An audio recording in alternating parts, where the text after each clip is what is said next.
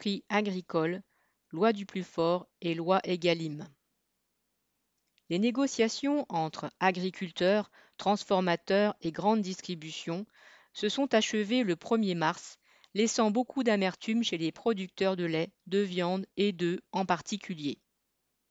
Le gouvernement a chargé Serge Papin, un ex-dirigeant de Système U, bien au fait de l'attitude de la grande distribution, de proposer des solutions.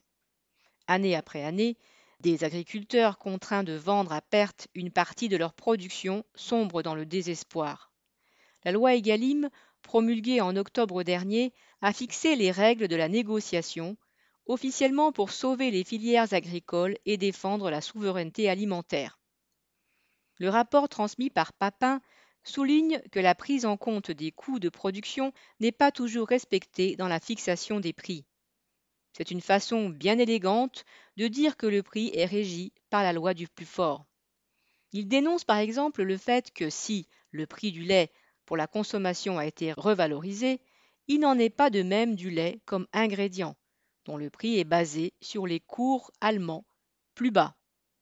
De même, la réduction des promotions et le relèvement du seuil de revente à perte prévu par la loi Egalim ont rapporté 550 millions, mais une toute petite partie est arrivée dans la poche des producteurs, payés en fait par les consommateurs.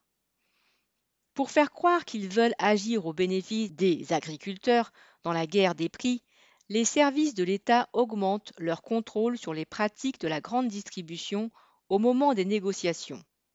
Ainsi, Intermarché vient d'être condamné à une amende de 150,75 millions d'euros.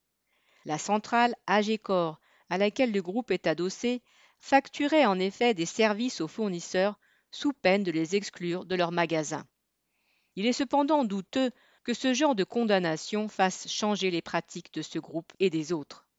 L'auteur du rapport conseille aux agriculteurs de devenir plus gros pour pouvoir peser ce qui revient à reconnaître que la seule loi qui compte, c'est celle du plus fort. Inès Rabat.